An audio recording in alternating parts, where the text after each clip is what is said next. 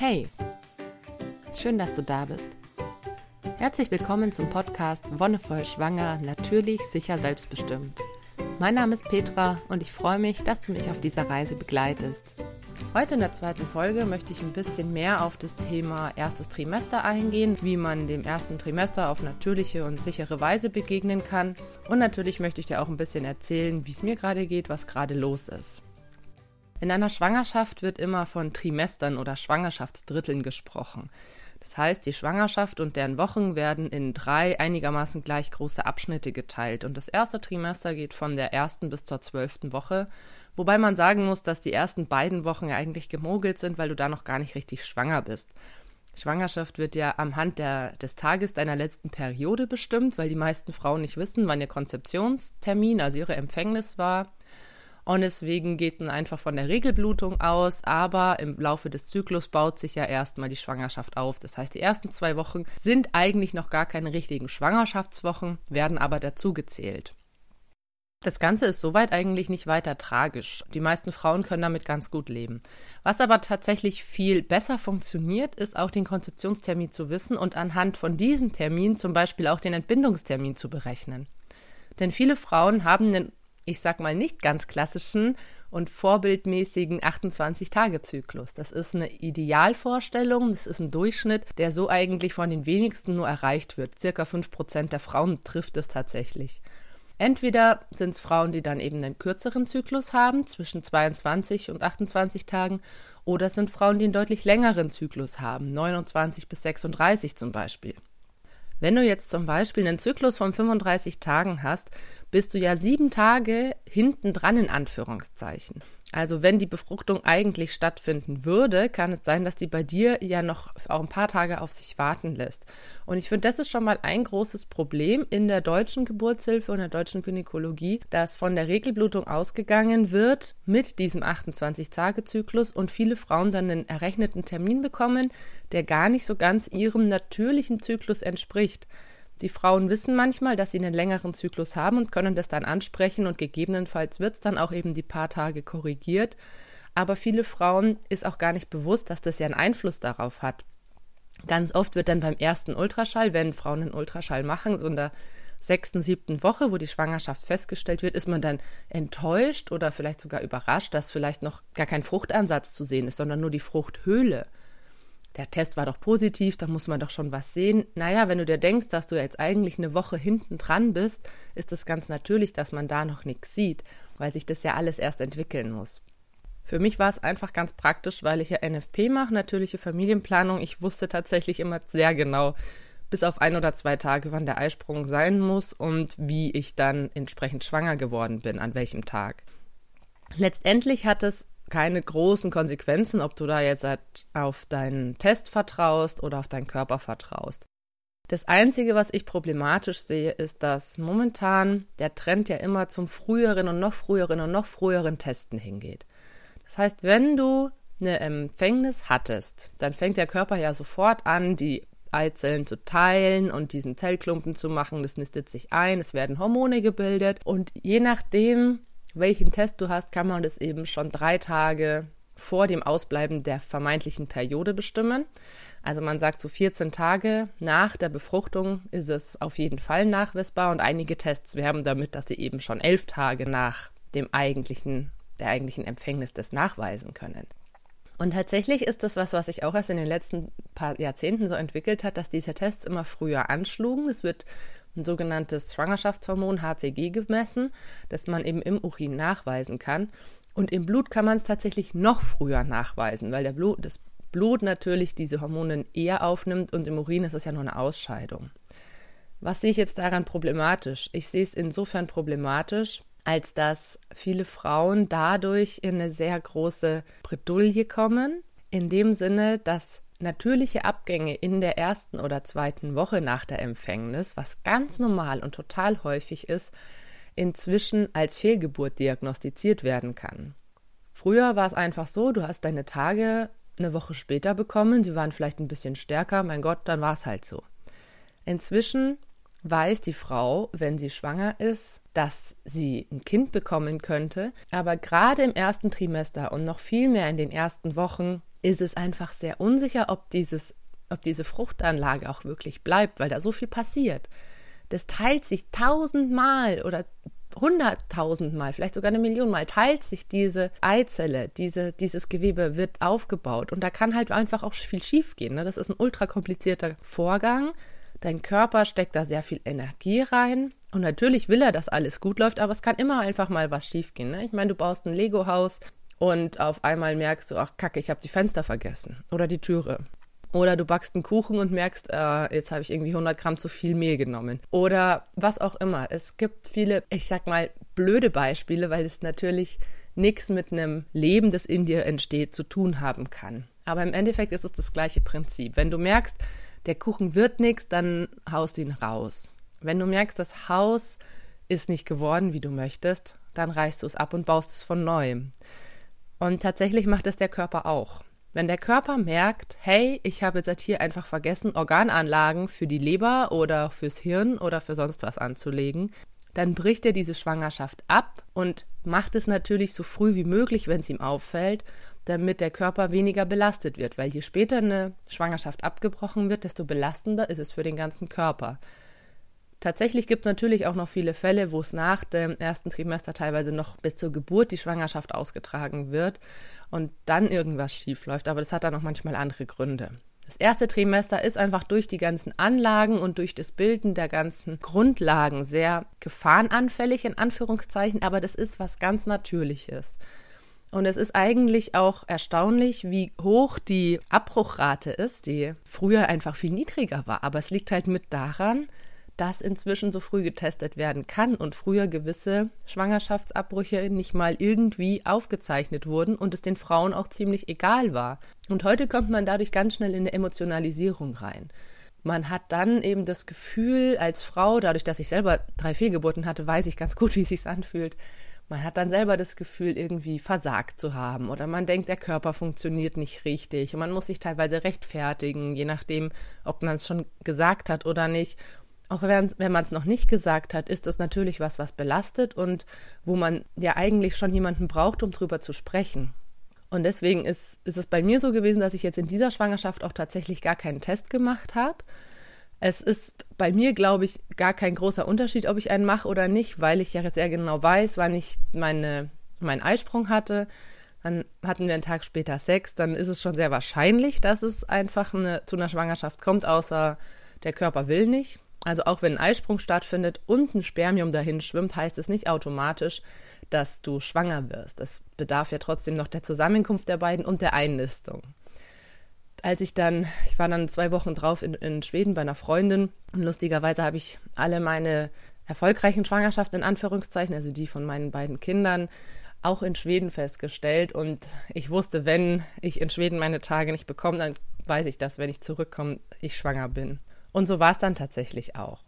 Und ich habe da wirklich gar keinen Test gebraucht. Für mich war es auch relativ früh schon vom körperlichen Empfinden her klar. Wenn man schon öfter schwanger war, dann weiß man einfach auch, wie der Körper in der frühen Schwangerschaft darauf reagiert.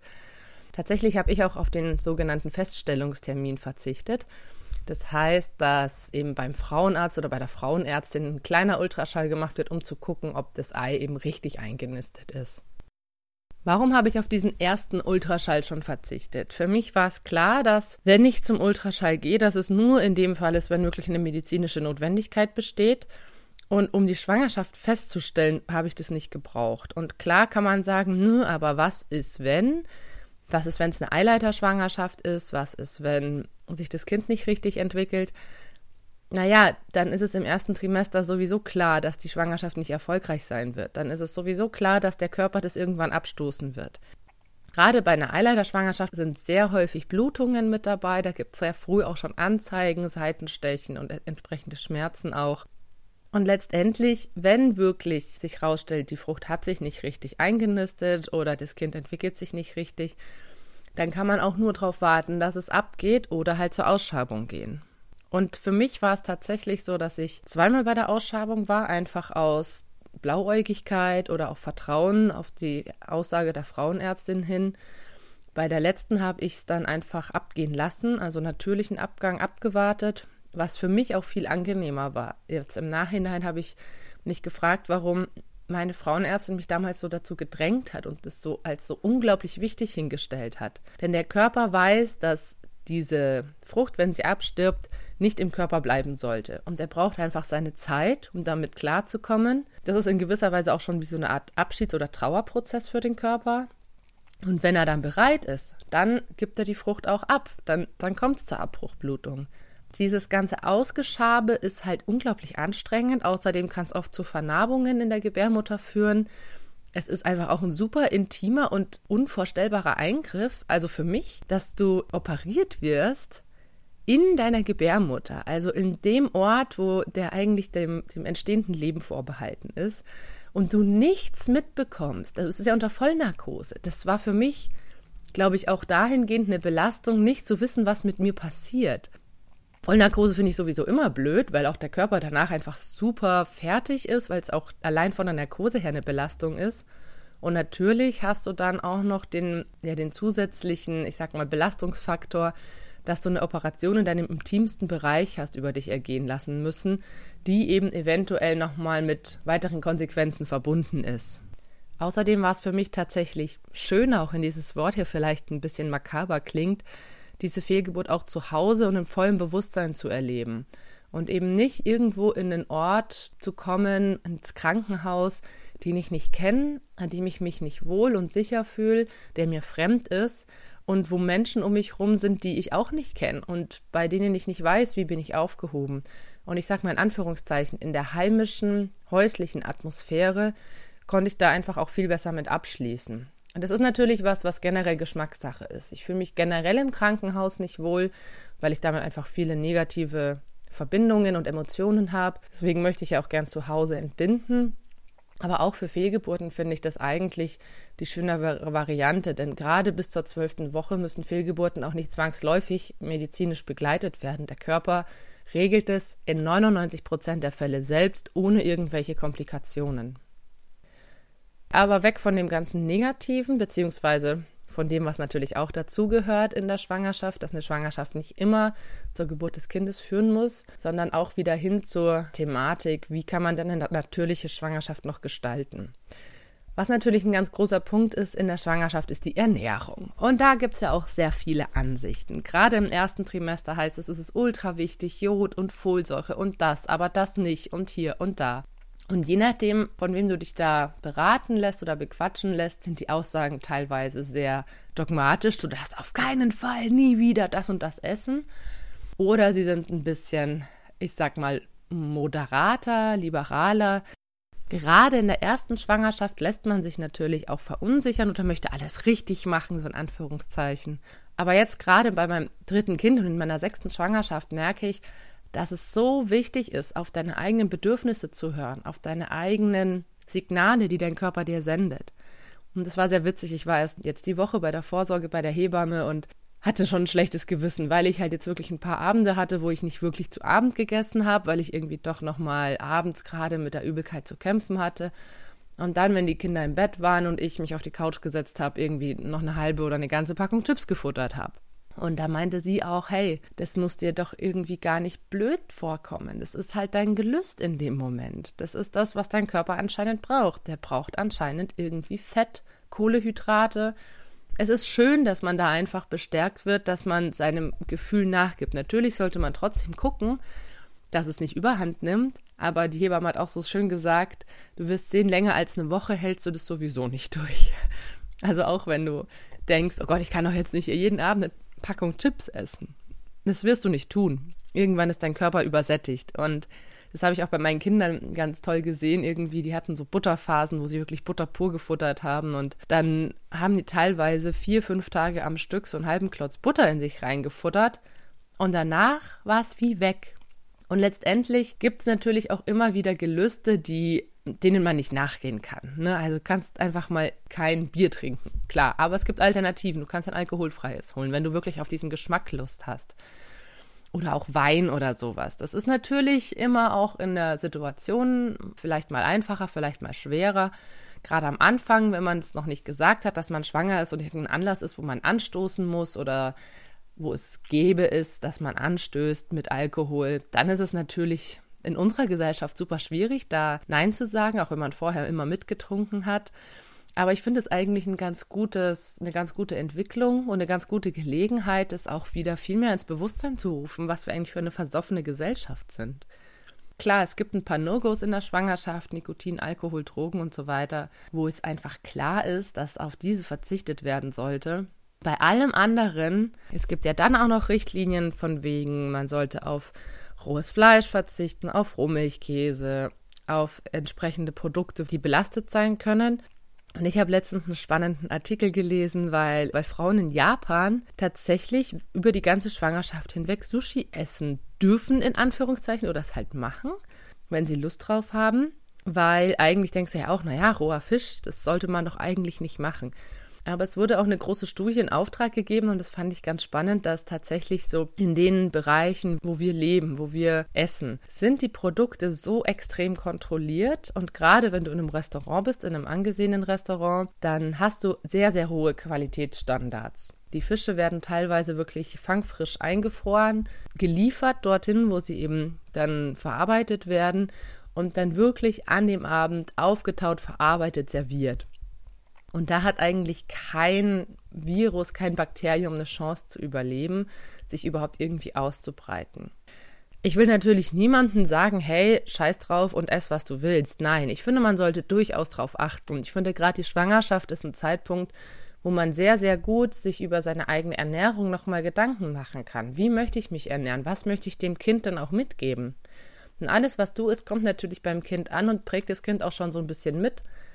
Und für mich ist es einfach spannend zu sehen, dass mein Körper sich selber immer wieder, auch wenn er mal diesen Chips-Flash oder Schokoflash hatte, sich immer wieder Ausgleichsmahlzeiten sucht, dass ich mal wirklich einen Tag lang nur Salat esse oder einen Tag lang nur Obst, weil ich das dann auch wieder irgendwie brauche. Tatsächlich ist es bei mir so, wenn ich Bock auf irgendwas habe, sei es jetzt als Salami oder Sushi, also Sushi kommt jetzt selten vor und Salami tatsächlich auch, weil ich ja vegetarisch lebe, aber zum Beispiel Käse. Beim Käse habe ich mir abgewöhnt zu gucken, ob das jetzt aus Rohmilch ist oder nicht oder nachzufragen. Und dort, wo ich den kaufe, sind es auch sehr, sehr hohe Standards. Und natürlich kann man sagen, oh, das ist total leichtsinnig und fahrlässig. Aber da vertraue ich auch einfach so ein bisschen auf die extremen deutschen Lebensmittelstandards und eben auch die entsprechende Verarbeitungsweise.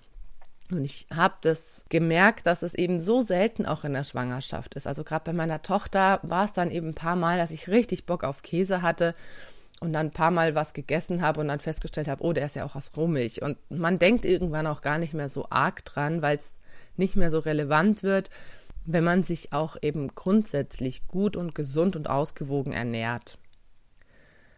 Wie gesagt, ich will auf gar keinen Fall, dass jetzt alle Leute sagen, hey, die Petra hat in ihrem Podcast erzählt, dass ich essen kann, was ich will.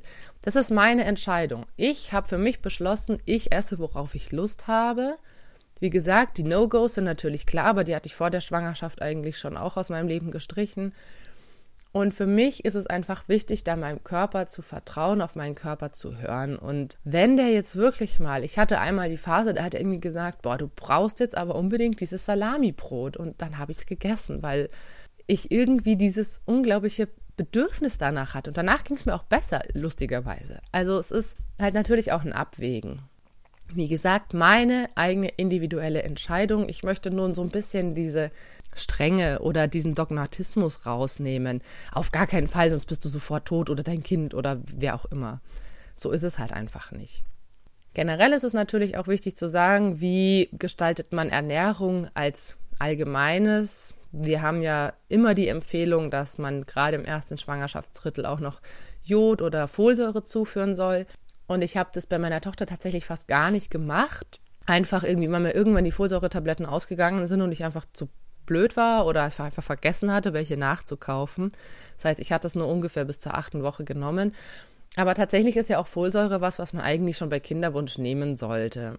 Weil gerade da ist natürlich diese Funktion, dass der Zellaufbau unterstützt wird, gerade in den ersten Wochen, wo man noch nicht weiß, dass man schwanger ist, super wichtig.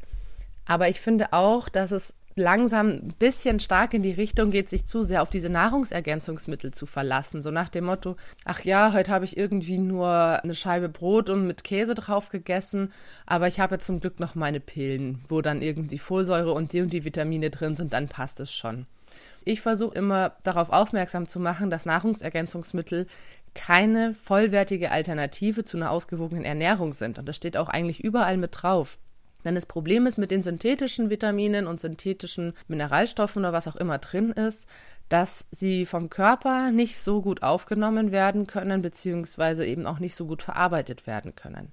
In den meisten Fällen hast du eine gewisse Milligrammzahl an Vitaminen irgendwo in der Tablette drin, aber es ist erstens nicht so, so hochwertiges Vitamin wie in einem natürlich vorkommenden Obst oder Gemüse oder was auch immer.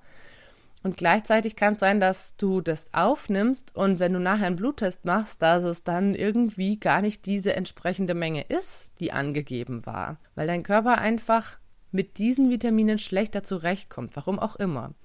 Vielleicht ist es tatsächlich, dass wir es noch nicht ganz entschlüsseln können. Wir wissen zwar, wie auf einer chemischen Ebene die Vitamine aussehen, aber es ist einfach noch ein bisschen mehr dahinter. Wie funktionieren die und wie arbeiten die natürlich auch mit den anderen Bestandteilen innerhalb von der Frucht oder so zusammen?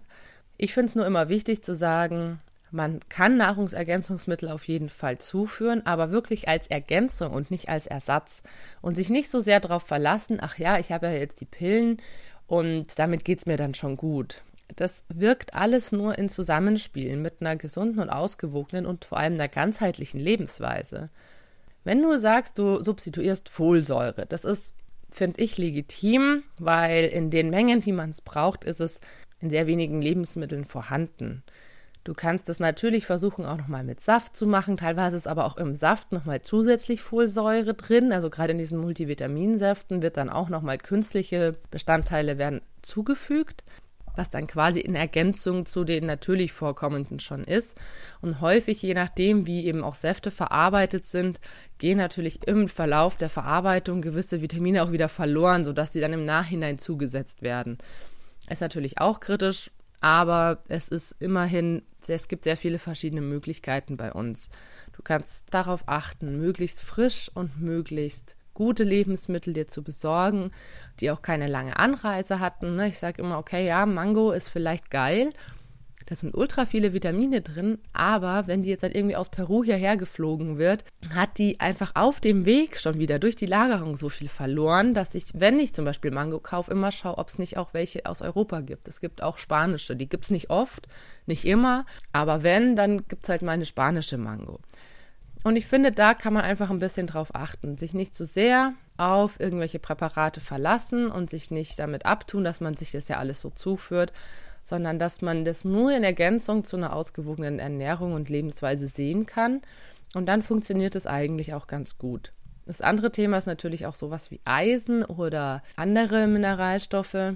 Gerade der Eisenwert wird ja auch häufig kontrolliert und bei mir als Vegetarierin wurde da gerade in der ersten Schwangerschaft auch immer super extrem genau drauf geguckt. Der darf ja nicht unter 10 fallen.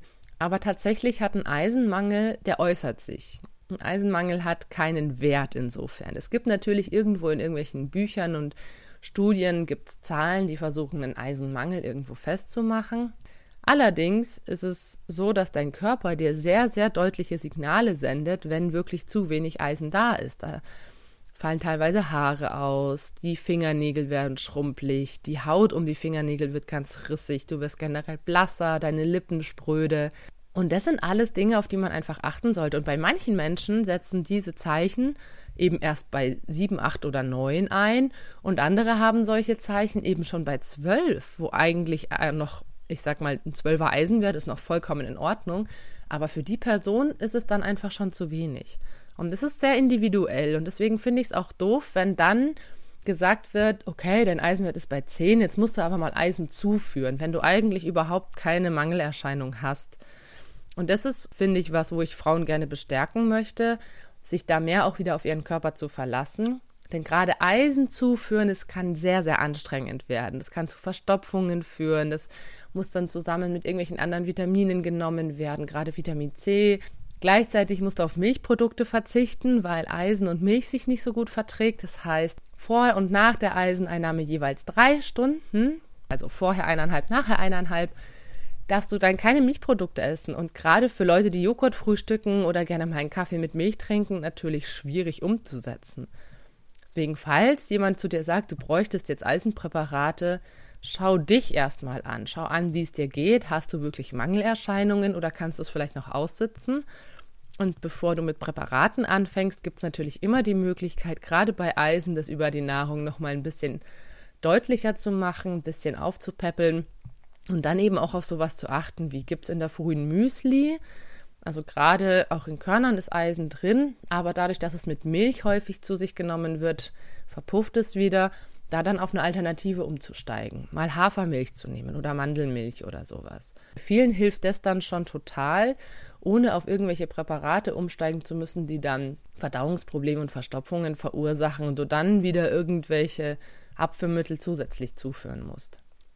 Naja, so viel zum ersten Trimester. Das mit dem Eisen zieht sich eigentlich durch bis zum Ende der Schwangerschaft, was ich immer problematisch finde. Aber ich finde, das erste Trimester ist einfach so die Grundlage. Du legst gewisse Linien fest, in denen du dich bewegen möchtest. Du guckst, wie du mit der Schwangerschaft klarkommst. Gerade wenn du dich so durch das erste, ich sag mal in Anführungszeichen, anstrengende Semester durchgeboxt hast, dann hast du eine ganz gute Voraussetzung, dass du auch die anderen schön meistern kannst. Wenn du die Übelkeit überstanden hast, wenn du diese Müdigkeit, die manche haben, überstanden hast und für dich einen Weg gefunden hast, dich ausgewogen und gesund zu ernähren, dann sind die Karten eigentlich neu gemischt und du hast eine super Voraussetzung, die ganze Schwangerschaft über dich gut drauf einzulassen und gesund zu leben. Wie sieht es gerade bei mir aus? Wie gesagt, ich war die Woche erst bei der Hebamme und ich bin jetzt so 16., 17. Woche alles soweit gut. Ich habe mich ja entschlossen, keinen Ultraschall machen zu lassen. Das heißt, wir hatten dann die Woche auch das erste Mal die Herztöne gehört. Das ist natürlich schon abgefahren, erst in der 16. Woche die Herztöne zu hören, aber es ist trotzdem auch was, was wunderschön ist. Und es reicht, finde ich, total. Ich brauche eben dieses Bild nicht, sondern es reicht dieses rhythmische Klopfen und das eben auch nur für, ich glaube, 10 Sekunden, 20 Sekunden maximal dass die Hebamme einen Eindruck bekommt, ist es regelmäßig, ist es kräftig und dann eben ganz bisschen abgetastet und super gut. Ich hatte damit ein schönes Gefühl. Ich lerne eben nach und nach die Hebammen kennen, die alle sehr freundlich sind bisher. Für mich war der Termin schon auch ein bisschen besonders, weil sich einfach an diesem Termin auch entschieden hat, mache ich jetzt den Ultraschall in der 20. Woche oder nicht es ist soweit alles gut, deswegen werde ich nicht hingehen. Es gibt keine Indikation dafür, dass irgendwas nicht in Ordnung wäre oder ich da zusätzliche Abklärung bräuchte. Insofern mache ich den 20. Wochen Ultraschall nicht und bin damit inzwischen sehr glücklich. Interessant war durchaus, dass ich mich mit vielen Menschen, beziehungsweise mit den Menschen, denen ich das schon mitgeteilt habe, durchaus kritisch auseinandersetzen musste, weil es auf sehr viel Unverständnis gestoßen ist. Wie, den machst du nicht? Das ist ja total unverantwortlich. Und ich möchte hier nochmal betonen, dass das meine Entscheidung ist und dass die auch niemand teilen muss. Es muss auch niemand verstehen. Das ist mein Hintergrund, meine Geschichte, die dahinter steht, die vielen negativen und schlechten Erfahrungen, die ich mit dem Ultraschall hatte. Und es ist für mich nicht dieses, wuh, ich freue mich aufs Babyfernsehen, sondern es ist für mich, oh Gott, nicht schon wieder Ultraschall. Und das, das ist einfach eine Konnotation in mir drin, die kann man natürlich versuchen zu bearbeiten oder loszuwerden, aber letztendlich sage ich, hey, das ist jetzt mein drittes Kind. Ich weiß nicht, ob ich danach noch mehr Kinder haben möchte und weiß auch nicht, wie ich dann damit umgehen werde, wenn es dazu kommt. Aber so viel Ultraschalle werde ich in meinem Leben nicht mehr haben. Und deswegen mache ich das jetzt so. Und wenn ich beim nächsten Mal es doch nochmal anders machen will, dann ist es auch okay. Aber das ist jetzt kein Thema, wo ich mich nochmal groß mit auseinandersetzen möchte. Und ich habe für mich diese Entscheidung getroffen und ich fände es einfach schön, wenn die Menschen lernen könnten, das zu respektieren und auch wenn sie es nicht verstehen können, zumindest für sich anzunehmen und mich deswegen nicht gleich abzustempeln, dass ich da unverantwortlich wäre. Und deshalb auch mein Appell an dich, wenn du mit mir in Kontakt treten möchtest, dann versuch es auf einer wertschätzenden Art und Weise. Ich setze mich gern mit dem Thema mit anderen Frauen auseinander. Ich erkläre auch gerne nochmal meine Hintergründe detaillierter, aber nur, wenn das auch in einer wertschätzenden und anerkennenden Weise passiert und nicht in einer vorwurfshaften oder was wie auch immer gestalteten negativen Atmosphäre stattfindet. Wenn du mit mir in Kontakt treten möchtest, dann nutze gerne die unterschiedlichen Kanäle, die ich dazu habe. Einmal über Facebook, Wonnevoll oder auch über meine E-Mail-Adresse info at wonne-voll.de. Ich freue mich über deine Nachricht und über Austausch und Vernetzung. Für heute war es das. Ich werde nächste Woche ein bisschen mehr auf das Thema Sicherheit eingehen. Einerseits Sicherheit in der Schwangerschaft und andererseits natürlich gerade im Hinblick auf die Geburt. Was macht eine Geburt sicher? Ich möchte da auch nochmal auf den Film Die sichere Geburt von Carola Haug verweisen. Wirklich sehr guter Film, der das alles sehr gut aufbereitet, leicht verständlich, mit schönen Bildern, mit guten Interviews. Aber es gibt eben auch viele andere Artikel, die sich damit beschäftigen. Und deswegen möchte ich da einfach auch kurz mal drauf eingehen und so die wichtigsten Aspekte darlegen und natürlich auch aus meiner eigenen Erfahrung berichten, die ich bei meinen anderen beiden Geburten so gesammelt habe. Ich bedanke mich ganz herzlich fürs Zuhören. Wir hören uns dann in zwei Wochen wieder. Das ist der 8. Februar. Bis dahin wünsche ich dir alles Gute und noch einen wonnevollen Tag.